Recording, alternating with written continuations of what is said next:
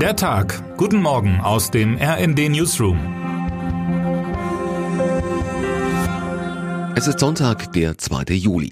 Nicht nur in Ludwigsburg war man gestern enttäuscht. Eigentlich hätte dort am morgigen Montag der Staatsbesuch des französischen Präsidenten Emmanuel Macron beginnen sollen. Im Ludwigsburger Schlosshof wollten Bundespräsident Frank-Walter Steinmeier und Baden-Württembergs Ministerpräsident Winfried Kretschmann Macron und seine Frau Brigitte mit militärischen Ehren empfangen. Doch aus dem Besuch wird nichts, auch nicht aus den geplanten Stationen in Berlin und Dresden. Der erste Staatsbesuch eines französischen französischen Präsidenten seit 23 Jahren. Er ist verschoben. Es herrscht große Enttäuschung, aber auch großes Verständnis, sagte der Ludwigsburger Bürgermeister, als die Entscheidung bekannt wurde. Ich glaube, dass das eine kluge Entscheidung ist, so Matthias Knecht. Die Entscheidung ist vor allem eines, unumgänglich. Kein Staatsoberhaupt könnte zu einem Auslandsbesuch aufbrechen, wenn die Heimat brennt, kommentiert es auch mein Kollege Markus Decker. Etwas stimmt nicht im Staate Frankreich mit seiner polarisierten polarisierten Gesellschaft und ja auch nicht mit seinem Präsidenten, den viele für abgehoben halten, schreibt er. Auch Ex-Bundestagspräsident Wolfgang Schäuble zeigt im Gespräch mit meiner Kollegin Daniela Fates Verständnis für die Verschiebung des Besuchs. Es wäre eine Gelegenheit für Deutschland und Frankreich gewesen, sich gegenseitig über ihr Verhältnis zu vergewissern, sagt er. Knatsch über Rüstungspolitik, China oder die Energiepolitik, den sollten sich Deutschland und Frankreich nicht leisten. Dennoch glaubt Schäuble nicht, dass die Absage ein Drama ist, wie er im Interview erklärt. Nach dem Sieg bei der Landratswahl in Sonneberg reitet die AfD derweil auf der Erfolgswelle. Am heutigen Sonntag könnte die Partei erstmals ein hauptamtliches Bürgermeisteramt in einer Stichwahl erobern. In Ragun-Jesnitz bei Bitterfeld in Sachsen-Anhalt dominiert die Rechtspartei schon lange den politischen Raum. Bei einem Besuch am Samstag vor der entscheidenden Abstimmung sagt Parteichef Tino Kropalla, man wolle nicht mehr 20, 30 Prozent, wir wollen 51 Prozent. Dann schränkt er zur Sicherheit ein. In Stichwahlen meine ich, da wollen wir mindestens 51 Prozent holen.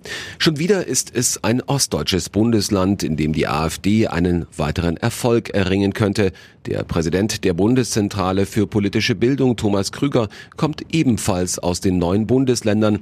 Im Interview mit meinem Kollegen Markus Decker warnt er allerdings davor, das Problem als ostdeutsch abzutun. Er glaubt, das Potenzial für Parteien wie die AfD sei auch in Westdeutschland vorhanden und mahnt mehr demokratisches Engagement an der Basis an.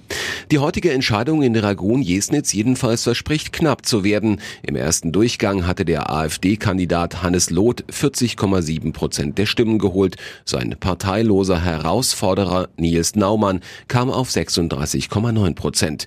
Der Abstand lag bei weniger als 200 Stimmen. Rund 7800 Menschen sind wahlberechtigt. Termine des Tages. Mit dem Springen um den großen Preis von Aachen geht das größte Reitturnier der Welt zu Ende. Bei den 47. Tagen der deutschsprachigen Literatur ermittelt die Jury am Sonntag die Gewinnerin oder den Gewinner des renommierten Ingeborg Bachmann Preises. Neben dem mit 25.000 Euro dotierten Hauptpreis werden im österreichischen Klagenfurt vier weitere Auszeichnungen vergeben.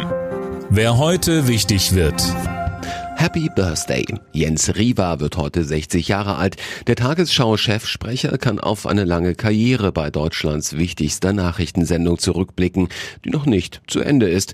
So seriös er auch immer in den Nachrichten wirkt, in der Vergangenheit geriet Riva auch mal in die Schlagzeilen der Klatschblätter. Hanna Scheibe blickt zurück auf die Sprecherkarriere. Damit wünschen wir Ihnen einen guten Start in den Tag. Text Sabine Gurol, am Mikrofon Daniel Stuckenberg und Daniel Bornberg. Mit rnd.de, der Webseite des Redaktionsnetzwerks Deutschland, halten wir Sie durchgehend auf dem neuesten Stand. Alle Artikel aus diesem Newsletter finden Sie immer auf rnd.de slash der Tag.